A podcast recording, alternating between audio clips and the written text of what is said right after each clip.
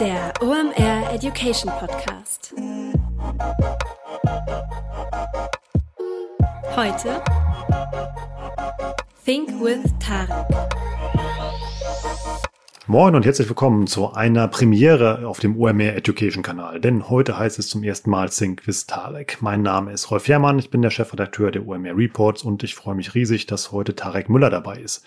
Tarek, wisst ihr alle, ist der Co-Gründer von About You und wird uns heute erzählen, wie man junge Zielgruppen erreicht und warum wir das ja eigentlich machen. Wir starten direkt rein in den Talk mit Tarek. Viel Spaß beim Hören. Moin und herzlich willkommen zur ersten Episode Sync with Tarek. Und ich will auch gar nicht lange rumreden, denn wir haben einen besonderen Gast heute und zwar nicht nur den Namenspatron dieses Formates, sondern keinen geringeren als Co-Founder von About You, Tarek Müller. Hi Tarek. Moin. Cool, dass du da bist. Wir starten heute mit der ersten Episode Sync with Tarek. Was haben wir hier eigentlich vor und warum sprechen wir heute miteinander? Ja, wir, ähm, wir, sprich ich und äh, ihr OMR, ähm, Leute, wir sind ja schon länger in Kontakt und machen so verschiedene Dinge zusammen und äh, ja, ihr habt ja diese OMR Education Relaunch. Äh, das ist, denke ich, der eine Grund, warum wir hier sitzen und dieses Format haben. Und der andere Grund ist ein ganz egoistischer. Ich werde nämlich oft gefragt und oft sind es immer wieder dieselben Fragen, die mir da so begegnen. Und äh, ja, da dachte ich, das macht doch Sinn, dann, dass wir zu den gängigsten Fragen einfach kurz Podcast aufnehmen. Dann muss ich nicht immer einzeln antworten, sondern kann einfach einen Podcast verlinken und die Leute haben die Antwort auf die Fragen, die ich meistens immer wieder gestellt bekomme. Ich finde das richtig cool, dass wir die Chance haben, halt exklusiv mit dir zu reden und eigentlich mal so in deinen Kopf reinzugucken. Ähm, wir haben uns ja überlegt, dass wir ja für jede Episode so ein Schwerpunktthema setzen. Wir hatten uns überlegt, dass wir heute ja mal reden, wie erreicht man eine junge Zielgruppe? Und damit könnten wir eigentlich direkt starten. Ja, wie erreicht ich denn junge Menschen? Ja, um die Frage beantworten zu können, muss man vielleicht einen Schritt zurückgehen und sich fragen, wie hat man eigentlich ja die letzten Jahrzehnte äh, Massenmarken aufgebaut und Marken kennengelernt und das war eigentlich fast immer über TV-Werbung. Das war sozusagen der massenmediale Kanal, um eine Marke schnell in der breiten Masse bekannt zu machen. Ähm, siehe Zalando, siehe äh, diverse andere Marken, die eben so erfolgreich wurden. Was wir festgestellt haben schon 2014, als wir mit About You gestartet sind, ist, dass das nicht mehr so gilt und ich würde sagen, heute noch viel weniger so gilt, dass man eben über TV-Werbung mehr oder weniger jeden äh, in dem jeweiligen Land erreichen kann. Wir haben mit About You ja nicht nur das Thema, dass wir in Deutschland 2014 gestartet sind, sondern wir starten jedes Jahr neue Länder. Das bedeutet, wir stellen uns jedes Jahr neu die Frage, wie können wir unsere Marke möglichst schnell von Null auf bekannt machen und haben uns deswegen eben sehr viel mit dieser Frage beschäftigt und dazu auch viele Studien und Umfragen durchgeführt bei unseren eigenen Kunden, aber auch bei anderen. Und was wir dort festgestellt haben, ist, dass die, ähm, die Erreichbarkeit einer Zielgruppe durch TV mittlerweile extrem altersabhängig ist. Das bedeutet, eine ältere Zielgruppe, Anführungsstrichen ältere, sprich so über 35, 40-Jährige, erreichen wir auch heute noch sehr, sehr gut übers TV. Äh, da kann man eine sehr breite Markenbekanntheit aufbauen, sprich größer 50 Prozent, wenn man einfach nur TV-Werbung machen würde. In der jüngeren Zielgruppe hingegen gilt das überhaupt nicht mehr. Da haben wir festgestellt, dass man, selbst wenn man Vollgas geben würde im TV, ähm, ja ungefähr auf 25 Prozent Markenbekanntheit kommen kann und dann eigentlich ein Limit erreicht und über äh, noch so viel mehr TV-Werbung kaum mehr Reichweite und Bekanntheit aufbaut als 25 Prozent in der Zielgruppe der unter 30-Jährigen circa. Aber spielt dann TV überhaupt noch in eurem ähm, Medienmix eine Rolle? Bei uns ja, weil wir eben nicht nur mit unter 30-Jährigen arbeiten, sondern äh, ne, als About You 18 bis 49-Jährige adressieren und auch 25 Prozent Markenbekanntheit schon noch eine ganze Menge ist über einen einzelnen Kanal. Insofern schalten wir auch nach wie vor TV. Äh, aber wir haben halt gemerkt, wenn man eben eine breite Bekanntheit möchte und eine sogenannte Household Brand werden möchte bei jungen Zielgruppen, ist TV definitiv nicht mehr der wichtigste Kanal. Wie entscheidet ihr denn, welche Plattform ihr für welchen Markt benutzt und wie ihr welche Zielgruppen damit erreichen könnt? Äh, wir befassen uns, bevor wir in den Markt reingehen, mit der Medienlandschaft und der Mediennutzung. Man muss sagen, innerhalb von Europa, da sind wir jetzt in 14 Ländern, ist die Mediennutzung nicht unglaublich unterschiedlich. Man sieht eher sozusagen ja, Zeitunterschiede. Also gewisse Länder sind wahrscheinlich in der, in der Medienveränderung ein bisschen weiter als andere. Stichwort Streamingdienste und Nutzung von digitalen Kanälen. Aber in Gesamteuropa ist, äh, das kann man feststellen, die Social-Media-Nutzung extrem hoch. Und wir haben halt festgestellt, dass wenn man eine Massenmarke aufbauen möchte innerhalb einer jungen Zielgruppe, ist Social Media mittlerweile der wichtigste Kanal, wichtiger als TV. Und das gilt in allen Ländern, in denen wir aktiv sind. Das ist aber spannend, dass du sagst, dass das eigentlich die gleichen Werkzeuge sind, sie aber nur zeitversetzt benutzt werden. Genau, also letztendlich äh, die Globalisierung hat da voll durchgeschlagen. Am Ende des Tages nutzen in jedem Land nutzen fast alle Jugendlichen Instagram, Facebook, äh, TikTok, äh, solche Dinge. Äh, es gibt Streamingdienste auch in jedem Land in unterschiedlichen Ausprägungen und in unterschiedlichen Ausprägungen ist halt die Nutzung von linearem TV rückläufig in der jungen Zielgruppe. Und es gibt noch ein zweites Phänomen, warum man mittlerweile mit TV eben nicht mehr die Massen erreicht, ähm, obwohl immer noch sehr viele Leute TV gucken. Also es gucken ja weit mehr als 25 Prozent der Jugendlichen TV. Trotzdem sehen wir in unseren Daten, dass wir nicht über diese 25 Prozent Schwelle mit reinem TV hinauskommen. Und das liegt, glaube ich, an einem zweiten Phänomen und auch das ist mittlerweile global, nämlich dass die Menschen mit ihrem Handy vorm Fernseher sitzen, insbesondere junge Menschen.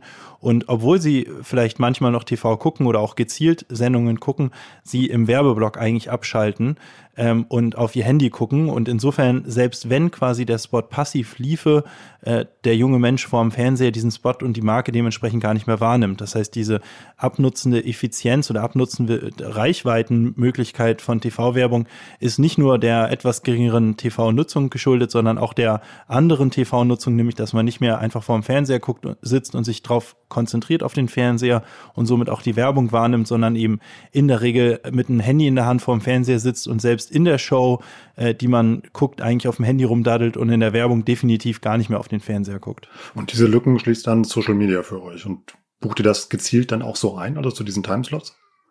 Nee, also wir buchen jetzt keine gezielte Social Media Werbung während TV-Blöcken. Das ist kaum möglich. Es ist immer irgendwie ein TV-Werbeblock oder sowas. Das ließe sich so gar nicht timen. Aber ja, also diese Reichweitenlücke, die entstanden ist, in dem TV nicht mehr, aus meiner Sicht zumindest nicht mehr das Massenmedium ist, was es mal war für die junge Zielgruppe, muss man immer dazu sagen. Ähm, das schließt definitiv Social Media. Ähm, der Stream, wenn man ihn äh, gut bespielt auf Instagram, Facebook, bietet mittlerweile eine riesen Bühne.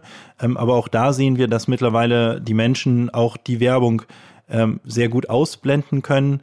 Äh, das heißt, über eine reine Ad-Strategie, das sehen wir, wird man auch wiederum nicht diese Lücke schließen, die TV ähm, aufgemacht hat. Das heißt, wir sehen, wir können ungefähr bis zu 25 Prozent Bekanntheit über TV aufbauen, dann nochmal weitere ungefähr 15 bis 20 Prozent über Social Media Ads, also die Werbung, die ähm, in den äh, Social Media Feeds ist, Facebook, Instagram oder auch Insta Stories, TikTok ähm, und weitere 35 Prozent über, äh, wie nennen das, Storytelling über Social Media. Das heißt, das sind dann keine eingebuchten Ads über die jeweiligen Plattformen, sondern beispielsweise Kooperation mit Influencern, beispielsweise virale Kampagnen, ähm, und das sozusagen im Wesentlichen organischer oder in Anführungsstrichen organischer Traffic, weil wenn man am Ende einem Influencer Geld gibt dafür, dass der wiederum dann Werbung macht im eigenen Stream, ist es ja jetzt nicht wirklich organisch, aber es ist eben insofern nicht Social Media Ads oder Paid, dass man nicht äh, quasi die Werbetools der jeweiligen Plattform nutzt, sondern letztendlich über ja Content Creator geht oder eben selbst Kampagnen aufsetzt, die viral gehen. Das haben wir mit About You, denke ich, auch schon diverse Male geschafft. Gerade in neuen Ländern haben wir da ähm, Möglichkeiten, wie wir im Prinzip so einen Aufschlag machen und Geschichten erzählen, dass die Menschen halt wirklich organisch und auch wirklich unpaid äh, unsere Dinge verbreiten. Und da sehen wir, das hat mittlerweile eine größere Strahlkraft und sorgt auch mehr für Bekanntheit und Reichweite als Gesamt-TV. Also diese rein dieser Storytelling und organische Teil ähm, erreicht mehr Menschen oder äh, respektive letztendlich mehr Menschen äh, sagen, sie können, sie kennen About You durch diese Maßnahmen als äh, Menschen, die äh, das über TV wahrgenommen haben und das, obwohl die Budgets im TV natürlich deutlich höher sind. Kannst du da vielleicht noch ein bisschen äh, mehr ins Detail gehen, wie ihr das anstellt? Weil ihr habt bei About You da ja einen ganz speziellen Ansatz, wie ihr dieses Storytelling betreibt und somit die Nutzer erreicht. Genau, also wir bündeln diese Maßnahmen, die wir da machen, mittlerweile bei About You unter dem Namen Media House.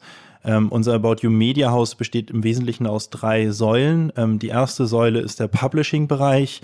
Äh, dort versuchen wir Content zu kreieren. Das ist, kann man sich vorstellen, wie so eine Art moderne Redaktion.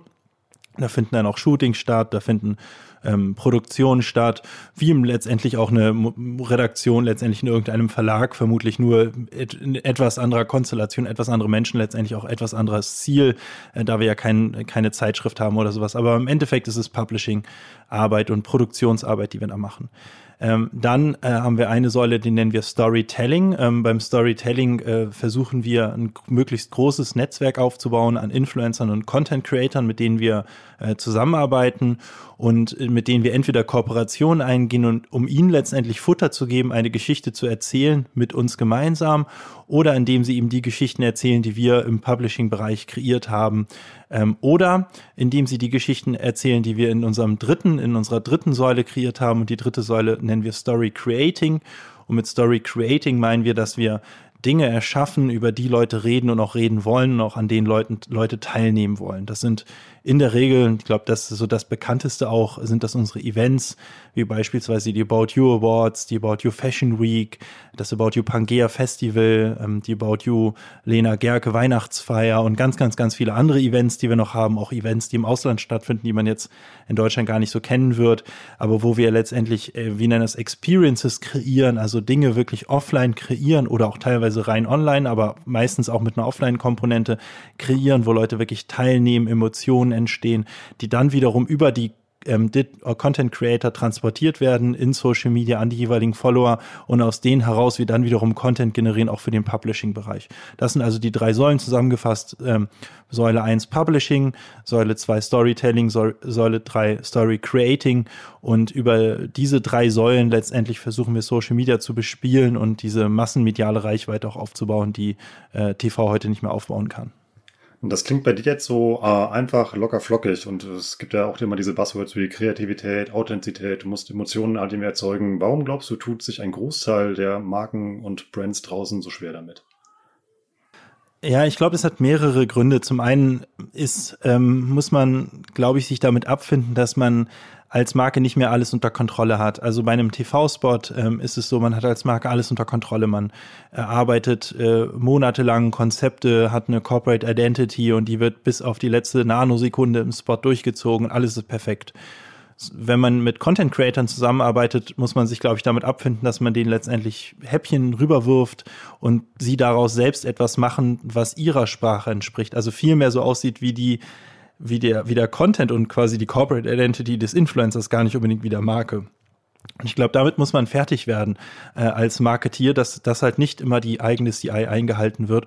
Und ich glaube, das ist einfach für viele Marken auch noch schwierig, sich davon zu lösen, letztendlich nicht mehr alles unter Kontrolle zu haben, was über die eigene Marke berichtet wird, sondern im Gegenteil es sogar aktiv zu pushen, dass andere Leute relativ frei über die eigene Marke berichten und man dafür sogar teilweise auch noch Geld bezahlt. Das ist, denke ich, Punkt eins. Punkt zwei ist, denke ich, auch, dass viele Firmen zu zurückhaltend da drin sind. Also wir erleben das oft in der Zusammenarbeit bei unseren Events. Da haben wir auch viele äh, Drittmarken, die sich dort auch selbst ähm, darstellen, indem sie, äh, wir, wir, nennen das die About You Gallery, haben äh, quasi so eine Art Seitenevent auf unseren Events schaffen, wo Marken so ihr, ihr eigenes kleines Event letztendlich machen können und davon profitieren können, dass die ganzen Content Creator und, und Leute mit Reichweite, die vor Ort sind. So dass ich da immer wieder erlebe, dass Leute halt sagen, ja, sie wollen mal mit irgendwie ein, zwei, 3.000 Euro irgendwas testen. Und da muss man ganz ehrlich sagen, das ist halt wie wenn man mit 2.000, 3.000 Euro mal TV testen wollte. Also da passiert halt einfach schlichtweg nichts. Der Spot wird scheiße, man, äh, man kann halt auf äh, D-Max um äh, 3 Uhr morgens irgendwie was schalten, ja, was halt der, äh, äh der, der Junior halt äh, äh, selbst in, in irgendeinem so 3D-Programm zusammengeschustert hat. So, und dann braucht man sich nicht wundern, dass halt weder Traffic irgendwie ausschlägt, noch halt irgendwas passiert, noch irgendwer sich meldet und sagt, wow, wie cool war das denn? Also auch letztendlich diese moderne Bespielung von Social Media erfordert eine professionelle Produktion und erfordert halt auch Budgets. So, man darf halt nicht glauben, dass man einerseits Millionen ins TV wirft und dann mit 2.000, 3.000 Euro im Social Media eben denselben Effekt generiert, sondern das ist halt eben auch teuer in Anführungsstrichen, beziehungsweise erfordert halt eben die gleiche Liebe und Hingabe und eben auch ähnliche Budgets, wie das eben TV auch erfordert hat, wenn man eben auch ähnliche oder sogar höhere Effekte erzielen möchte. Investiert ihr budgetmäßig genauso viel in Social Media wie in TV? Wir investieren mehr in Social Media als in TV. Kannst du das prozentual sagen, wie viel mehr das ist? Das ist äh, länderabhängig auch, muss man sagen. Das ist auch immer ein bisschen situativ. Also ich hatte ja vorhin schon gesagt, ähm, dass die ältere, in Anführungsstrichen ältere Zielgruppe, sprich Menschen über 35, 40, nach wie vor auch sehr, sehr gut im TV zu erreichen sind. Das heißt, es ist auch immer äh, letztendlich abhängig davon, wen wollen wir denn jetzt gerade eigentlich stärken? Sind das eher jüngere Zielgruppen unter 30? Sind das eher etwas äh, Mid-Ager sozusagen? Ähm, und ja, da, davon hängt es auch immer ab, sag ich mal, wie stark gehen wir in TV, wie stark gehen wir in Social Media. Aber letztendlich, wie gesagt, was man äh, sagen kann, man es in allen Ländern und im Schnitt äh, investieren wir in Summe in Social Media schon mehr als in TV. Mhm, also Punkt eins loslassen können, eben halt die, ähm, ja, die Partner erstmal machen, eben halt um Geschichten erzählen zu können und dann richtig Budget in die Hand nehmen, war dein zweiter Punkt. Worauf muss man noch achten? Ja, das äh, ist dann wahrscheinlich sozusagen markenspezifisch, aber letztendlich äh, muss man halt auch irgendeine Geschichte erzählen oder irgendwas kreieren, was die Leute halt auch weiter tragen wollen. Also man darf jetzt nicht glauben, dass sozusagen ja irgendwas super stumpfes dann eben auch funktioniert. Also wie bei einem TV-Spot am Ende des Tages auch muss man sich schon ein bisschen Gedanken darüber machen, was will ich da eigentlich erzählen, wer ist eigentlich meine Zielgruppe, was ist die Inszenierung sozusagen, die mich auch irgendwo abhebt von anderen und die dafür sorgt, dass die Creator auch wirklich darüber reden wollen und die Zielgruppe, die diesem Creator dann folgen und das sehen, das auch irgendwie authentisch finden und letztendlich auch positive Auswirkungen hat auf die eigene Marke. Und, insofern muss man da schon so ein bisschen Konzeption, auch ein bisschen mehr Konzeption reinlegen und, und sich halt irgendwas überlegen, ja, was sozusagen, was ist, was ist, was unterscheidet mich von anderen, was kann ich hier bieten, äh, worauf die Leute eben Bock haben, was halt Emotionen erzeugt, weil Emotionen, das ist es sozusagen, was sich in Social Media auch ganz gut weitertragen lässt. Ne? Hast du da einen Tipp, wie das ähm, eine Brand für sich feststellen kann? Weil ihr macht das ja schon seit 2014, das ist ja ein längerer Prozess bei euch. Genau, also da, auch, auch da eigentlich unterscheidet sich das gar nicht so schrecklich doll von äh, der Welt, wie sie auch immer war, wie sie auch Outdoor, Radio, TV und Co. immer ist. Also letztendlich äh, kreiert man was, äh, dann äh, testet man es und testen kann man über verschiedene Wege. Man kann es letztendlich einfach ausprobieren und gucken, wie die Reaktion ist. Man kann vorab Marktforschung durchführen, man kann es mal im kleinen Rahmen testen, wie man auch TV irgendwie sich einen Nischensender vielleicht nehmen würde. Äh, da gibt es eigentlich viele Möglichkeiten, äh, wie man vorab vielleicht besser ein Gefühl dafür bekommen kann, ob das, was man da vorhat, irgendwie cool ist oder nicht. Ich glaube, was aber schon der große Vorteil ist von Social Media, ist, ist im Vergleich jetzt zum Beispiel zum TV, ist, dass man, wie, wie eingangs gesagt, schon auch Budgets allokieren muss in Summe, aber trotzdem quasi die Einzelkampagnen eigentlich kleiner sein können. Also man muss nicht irgendwie 500.000 Euro oder eine Million, wie das irgendwie Autohersteller oder, oder so eben machen, irgendwie in so eine komplette Kreation machen. Am Ende kommt ein 30 Sekunden raus. Ja, das heißt, die Inszenierung, zum Beispiel Offline-Inszenierungen sind dann deutlich günstiger. Das ist dann eher vergleichbar mit Messebau, äh, wo man sagt, na gut, ich habe jetzt hier irgendwie 10, 15 Quadratmeter zur Verfügung. Ich weiß, da werden jetzt äh, äh 20, 30 ähm, Digital Creator vorbeikommen, die in, in Summe vielleicht ein, zwei, drei Millionen Menschen in Social Media erreichen, so und dann überlegt man sich, was kann ich in diesen 15 Quadratmetern hier zum Beispiel präsentieren, was für diese zwei, drei Millionen Follower cool ist. Und da redet man dann nicht über eine Million Kosten sozusagen, um diese 15 Quadratmeter zu bespielen, sondern vielleicht eher von 50.000, 100.000 Euro in Summe, je nachdem, was man machen möchte, vielleicht auch einen Ticken mehr. So, und dann hat man aber auch schon ein Gefühl dafür, funktioniert das, was man da inszenieren wollte oder nicht. Und wenn man feststellt, es funktioniert, dann muss man sich auf die Suche begeben, wo kann ich diese 15 Quadratmeter jetzt platzieren und wo kriege ich jetzt die richtigen Leute her, die meine Geschichte weitertragen, ähnlich wie im TV, wo man sich dann überlegt, na gut, was sind jetzt die Umfelder, in denen ich stattfinden möchte im Blog, was sind die Sender, auf denen ich sein möchte ähm, und mit welchen Budgets äh, starte ich das Ganze aus. Also auch hier ist sozusagen der Mechanismus eigentlich nicht so unfassbar anders, als das schon immer war, aber die Exekution halt eben eine etwas andere. Ähm, kann man das auch aufs Influencer-Marketing übertragen? Also ich hätte das jetzt so verstanden, dass man ähm, auch mit mehreren kleinen Influencern zusammenarbeitet, guckt eben halt, welche Sache da am besten funktioniert hat, bevor man sich dann eben halt vielleicht so einen Megastar holt und mit ihm eine Kooperation macht.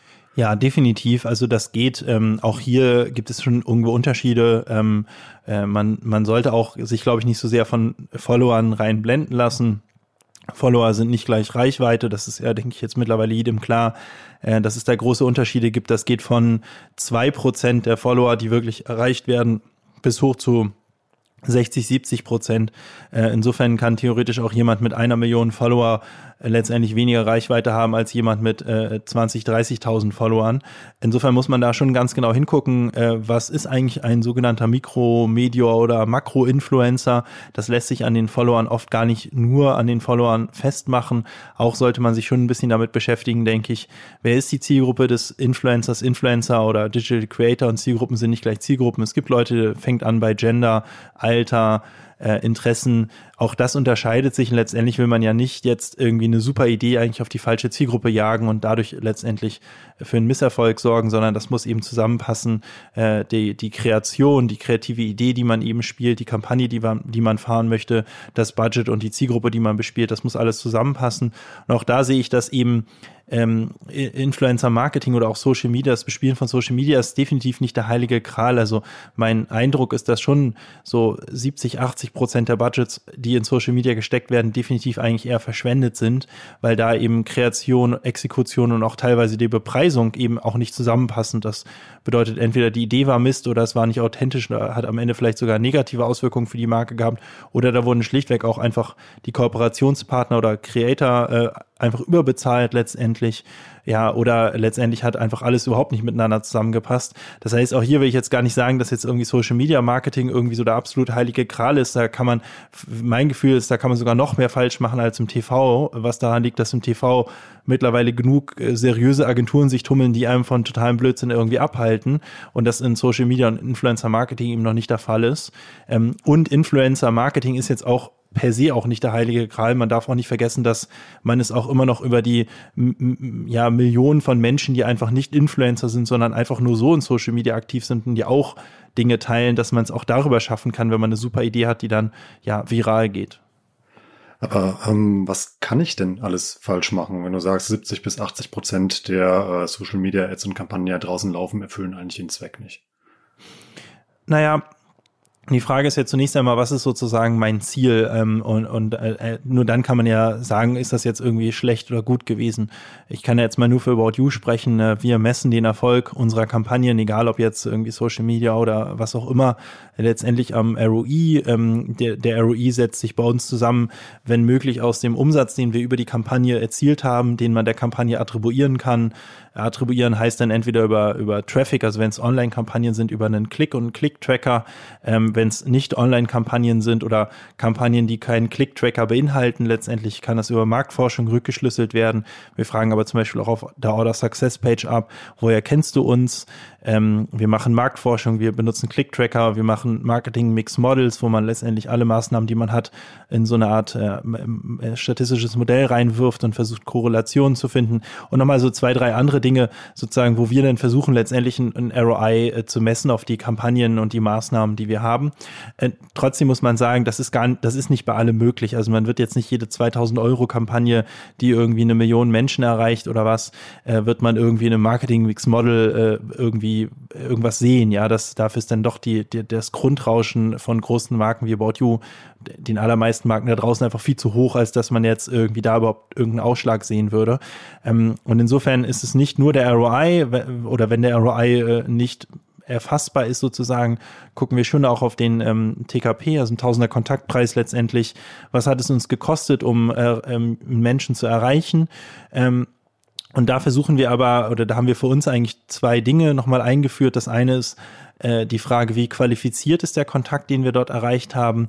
Also war das jetzt irgendwie, ähm, liefen wir da am TV, der Mensch saß höchstwahrscheinlich vorm äh, TV-Gerät, also zumindest laut äh, Aussage der TV-Sender. Aber wir glauben, das war jetzt kein hochqualifizierter Kontakt, weil die Leute dann eben mit dem Second Screen äh, auf dem Handy beschäftigt sind oder ähm, ein unqualifizierter Kontakt kann zum Beispiel auch sein, dass man in Social Media stattgefunden hat mit seiner Kampagne, aber die Marke gar nicht erwähnt wurde. Das ist dann eigentlich auch ein sehr unqualifizierter Kontakt, weil das der Marke im Endeffekt dann natürlich auch nichts bringt, wenn man da nicht in Erscheinung tritt. Ähm, und das versuchen wir einerseits zu gewichten, also wie qualifiziert war eigentlich die, der Kontakt, wie lange hat sich der, äh, der Sehende sozusagen mit der Kampagne und der Markenmessage auseinandergesetzt. Und das andere, was wir versuchen zu gewichten, ähm, äh, ist, ist, ist letztendlich äh, sozusagen die, ähm, der Kanal selbst. Also wie sehr vertrauen wir eigentlich den Zahlen, die wir dort in dem Kanal sehen. Das ist äh, ein sehr ähm, äh, klares Beispiel, ist, dass die Follower nicht die Reichweite sind und man irgendwie schauen muss, wie man die echte Reichweite äh, ähm, ja letztendlich rausfinden kann. Ja, in Social Media gibt es da schon Möglichkeiten, wie man die echte Reichweite auch messen kann. Das gleiche gilt aber auch für TV, für, für Radio und Co. Ja, und so versuchen wir letztendlich so eine Art gewichteten TKP und äh, ähm, herauszufinden aus äh, qualifiziert und, und echte Reichweite, die wir erzielt haben. Das ist dann manchmal, glaube ich, ein ganz guter Indikator. Besser ist natürlich immer der Return on Investment. So, und eine, eine schlechte Kampagne kann jetzt eigentlich sein, entweder da war überhaupt kein Absatzeffekt dahinter oder es war überhaupt keine, kein qualifizierter Markenkontakt, das hat sich überhaupt nicht positiv ausgewirkt auf das Image und die Bekanntheit der Marke. Oder man hat schlichtweg viel zu viel bezahlt für den einzelnen Kontakt, also ein TKP von, weiß ich nicht, mehreren tausend Euro. Äh, äh, dann kann die Message, die man äh, gestreut hat, noch so toll sein. Es ist halt schlichtweg einfach viel zu teuer, letztendlich da der einzelne Kontakt. Also das kann dann viele Gründe haben, warum eine Kampagne letztendlich unerfolgreich ist das, weil man eben auch relativ viele Dinge richtig machen muss, letztendlich zum richtigen Preis die richtige Zielgruppe einkaufen, äh, darauf achten, dass man wirkliche Reichweite bekommt und nicht irgendwie mit Followern geblendet wird oder mit sonst irgendwas und natürlich eben auch dafür sorgen, dass man die richtige Message absetzt, die idealerweise Vertrieb äh, fördert oder halt eben die Marke in einem sehr, sehr guten Licht erscheinen lässt. Kurze Unterbrechung in eigener Sache, danach geht's weiter. Im OMR Education Bereich haben wir nicht nur die Reports und die Deep Dives, wir haben da auch noch eine Academy. Was ist das? Bei der Academy bieten wir E-Learning-Kurse an, die euch in insgesamt 10 Wochen selbst zum Online-Marketing-Experten werden lassen. Pro Woche müsst ihr dafür nur zwei bis drei Stunden investieren. Das Coole daran ist, dass ihr direkt mit unseren OMR-Experten zusammenarbeitet, in Live-Sessions dort wie an der Uni Vorlesungen bekommt und vor allem, dass ihr innerhalb der Academy-Community interaktiv zusammenarbeiten könnt. Dafür löst ihr als Team zusammen Gruppenaufgaben, es gibt QA-Sessions mit Branchenexperten und viele weitere Dinge. Da steckt wie immer bei OMR ganz viel Liebe drin und ihr könnt jetzt vor allem auch im Homeoffice die Chance für Fort- und Weiterbildung nutzen. Dazu gibt es auch noch einen Rabatt, den wir gerade anbieten und zwar bekommt ihr 25% Homeoffice-Rabatt auf das Ticket. Die nächsten Kurse starten schon im Mai und zwar zu Facebook und Instagram Advertising und danach gibt es noch einen Kurs zu SEA und Google Ads. Weitere Infos und den Rabatt bekommt ihr unter omr.com/academy und jetzt geht's weiter.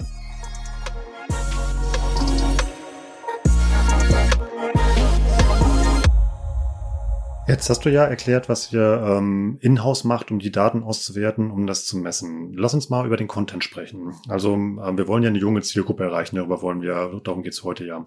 Ähm, warum fällt es Marken so schwer, Content für junge Zielgruppen ähm, zu generieren oder da auf Ideen zu kommen, welchen Content sie da spielen sollen?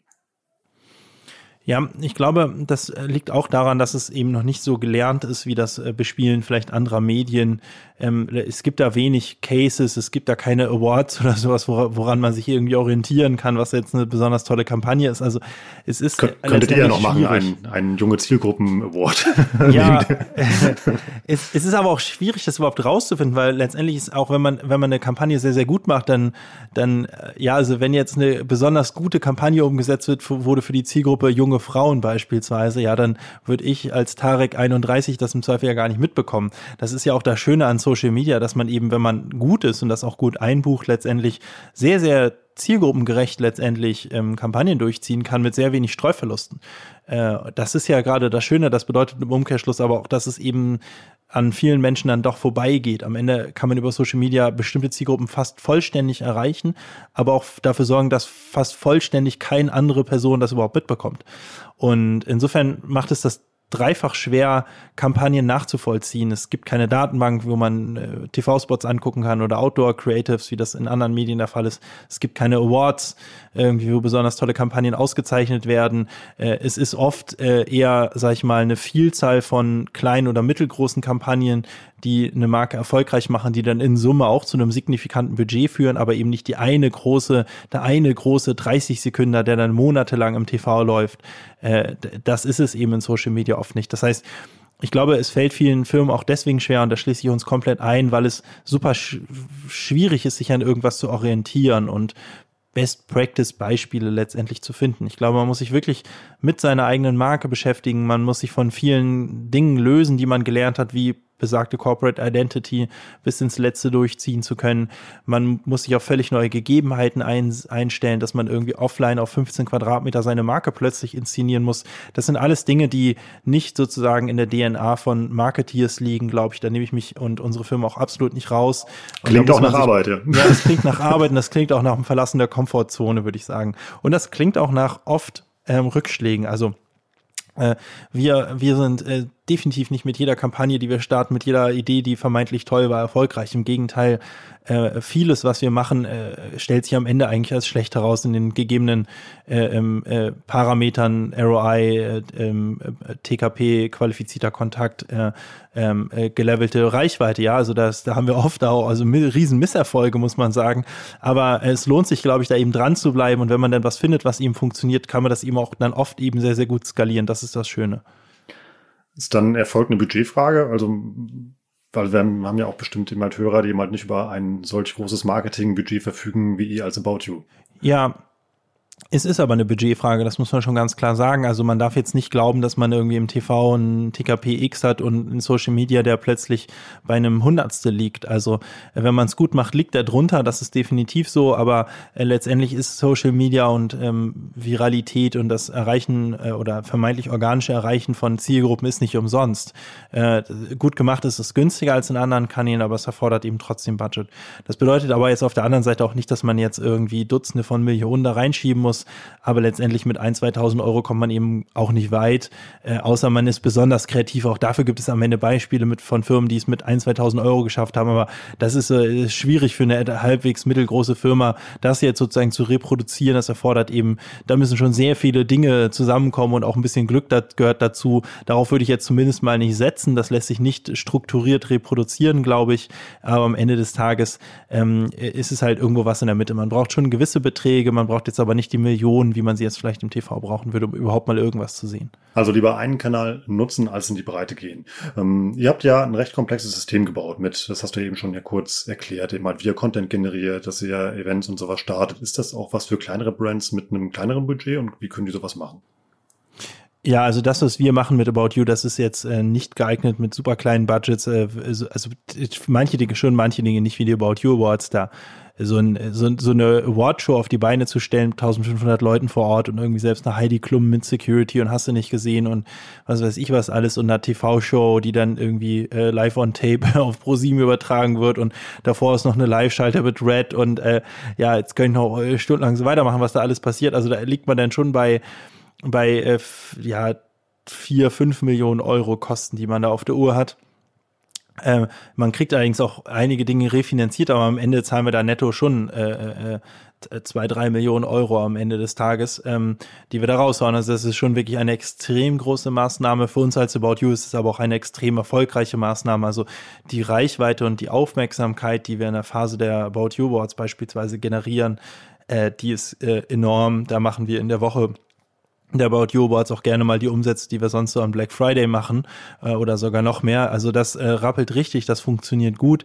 Das ist aber jetzt natürlich für eine Marke irgendwie schwer reproduzierbar und ich würde jetzt vielleicht auch nicht unbedingt damit anfangen, äh, vier, fünf Millionen Euro für eine Award rauszuhauen. Und man muss auch sagen, da haben wir uns auch hingearbeitet. Also wir haben halt mit sehr kleinen Maßnahmen angefangen und ich glaube, das ist auch reproduzierbar für kleinere Marken. Wir haben angefangen, indem wir uns einfach überlegt haben, wie können wir auf 10, 15 Quadratmeter You inszenieren. Dann sind wir damit auf Festivals gezogen beispielsweise, haben uns irgendwo untergehakt bei irgendwelchen Events, wo wir wussten, da sind irgendwie das Publikum, da sind Content Creator, da sind die Leute, mit denen wir eher reden wollen, da sind die Leute, die Reichweite haben und ein paar Leute laden wir noch ein und dann ist das irgendwie am Ende eine runde Sache und dann ist man dabei 10.000 Euro vielleicht oder noch niedriger. Wenn man die Sachen einfach selbst baut, kann man da schon mit ein paar hundert Euro letztendlich äh, Inszenierungen kreieren und dann muss man eben oft Standmieten bezahlen, ähm, um vor Ort zu sein und bezahlt dann nochmal die Influencer, die da kommen.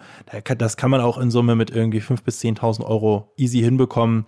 Äh, als kleinere Marke, wo man eben selbst viel, viel selbst macht, als Corporate, wo man dann doch irgendwo viele Dinge letztendlich outsourcen muss, alles ein bisschen komplizierter ist, kann man auch mit 50 bis 100.000 Euro solche Dinge mal gut ausprobieren.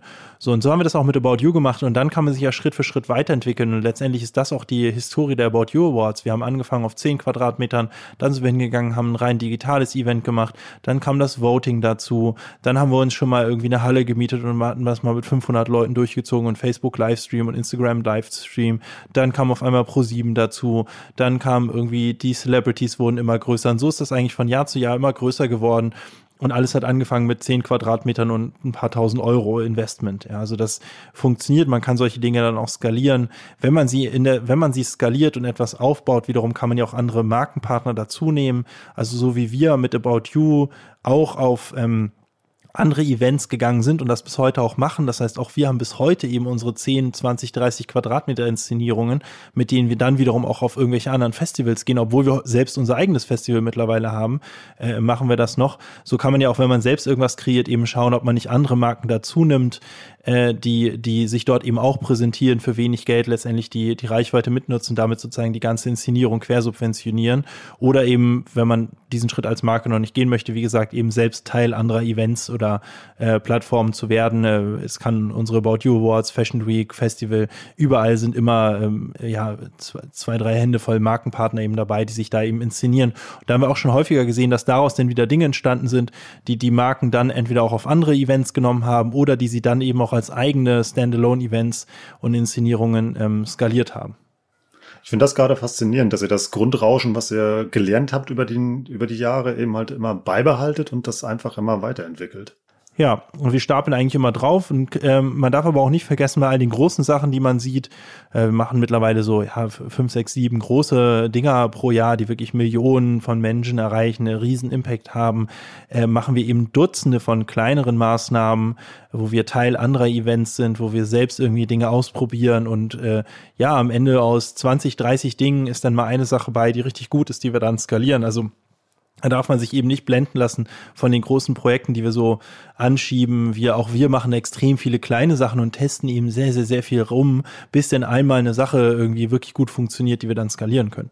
Lass uns vielleicht noch einmal als vorletzten Punkt über das Thema Zielgruppenerschließung reden. Wie versetze ich mich denn in die Perspektive meiner Zielgruppe als Brand?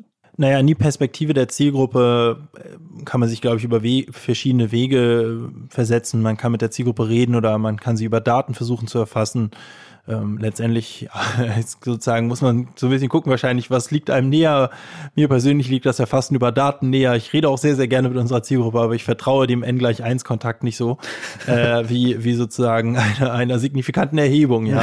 ähm, und ähm, ja, letztendlich kann man äh, sich über den Weg, denke ich, schon damit befassen, womit befasst sich die eigene Zielgruppe eigentlich und selbst seine Analysen machen, gucken die TV und wenn sie TV gucken, gucken sie den Werbeblock und wenn ich TV-Werbung schalte, haben sie das wahrgenommen oder befassen sich mit Social Media, nehmen sie das wahr, was ich dort mache. Also ich glaube, man muss sich sehr, sehr doll mit der eigenen Zielgruppe befassen, weil sehr selten ist, dass die eigene Zielgruppe einem selbst entspricht und ich glaube, man muss sich sehr, sehr davor schützen, dass man dann immer zu sehr so der eigenen Meinung nachgeht.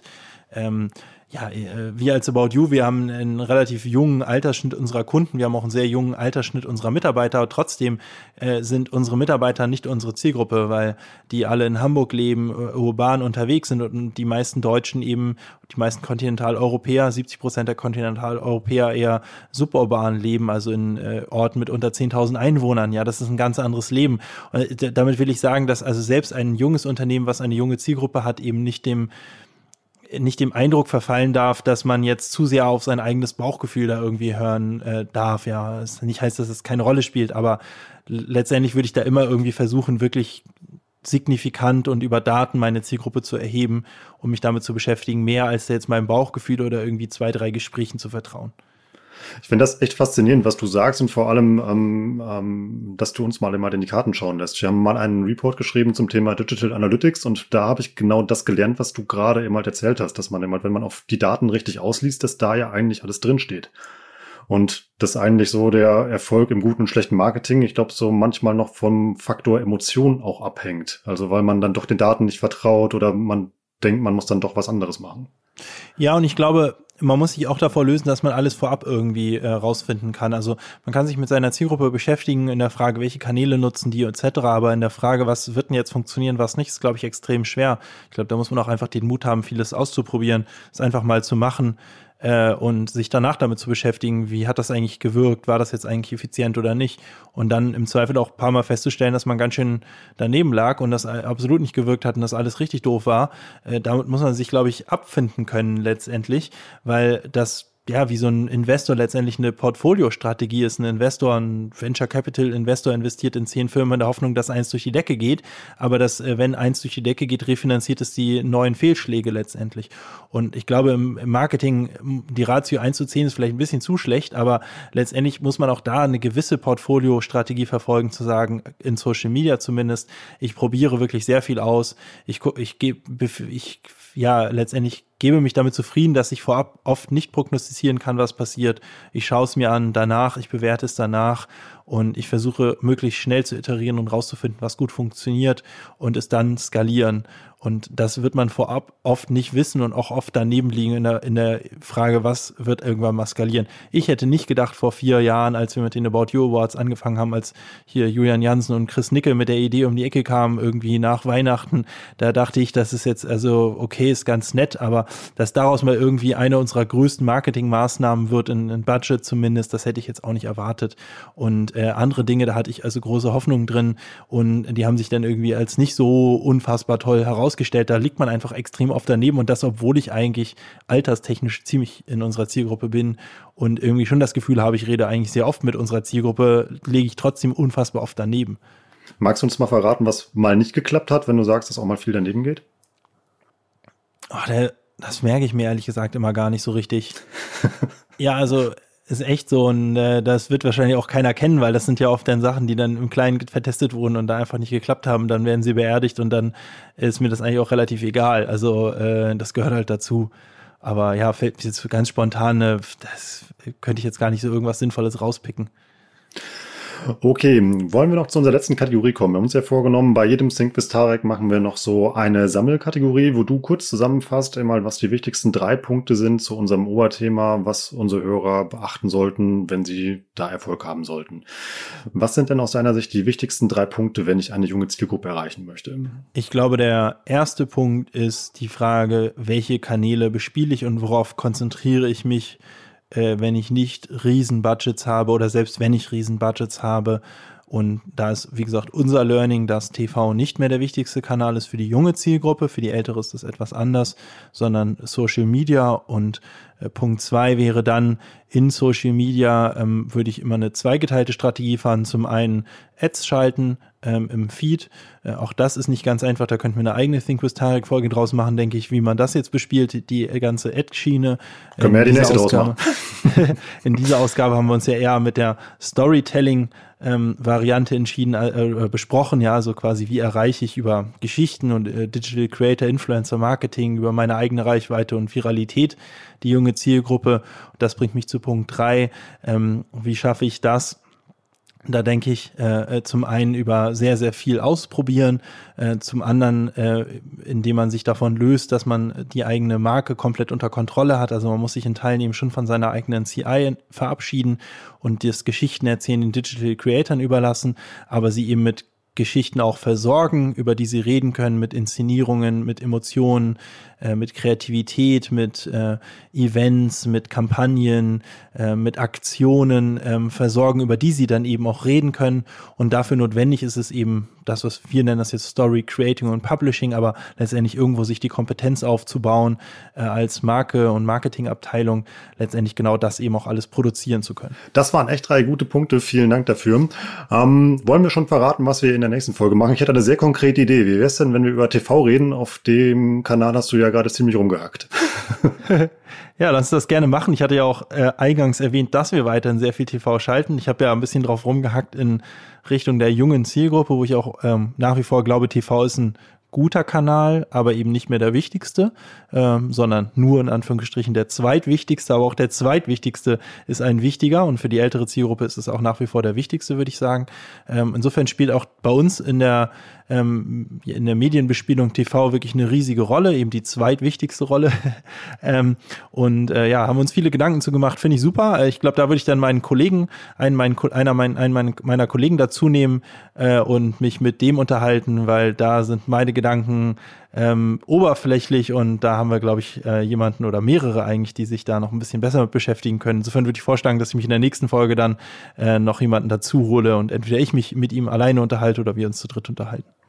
Das klingt super. Ich habe jetzt schon Lust drauf. Das war eine tolle erste Episode. Ich sage vielen Dank für deine Zeit. Du musst bestimmt weiter. Und ähm, dann sage ich Tschüss, bis zum nächsten Mal. Ciao, vielen Dank.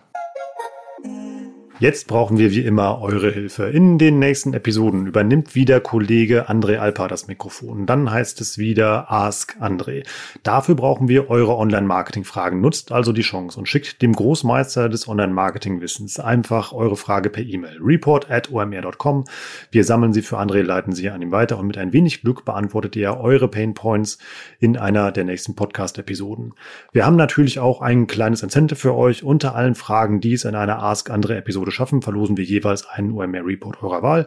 Ein Report kostet 120 Euro. Gibt es zu den Themen Influencer Marketing, SEO, Google Ads, Facebook, Instagram Advertising, CRM, WhatsApp und vieles, vieles mehr. Es lohnt sich also mitzumachen und als Kirsche auf der Sahne bekommt ihr auch noch die Antwort auf eure Frage, die ihr schon immer mal haben wolltet. Vielen Dank fürs Mitmachen und ich freue mich auf die nächste Episode. Tschüss aus Hamburg.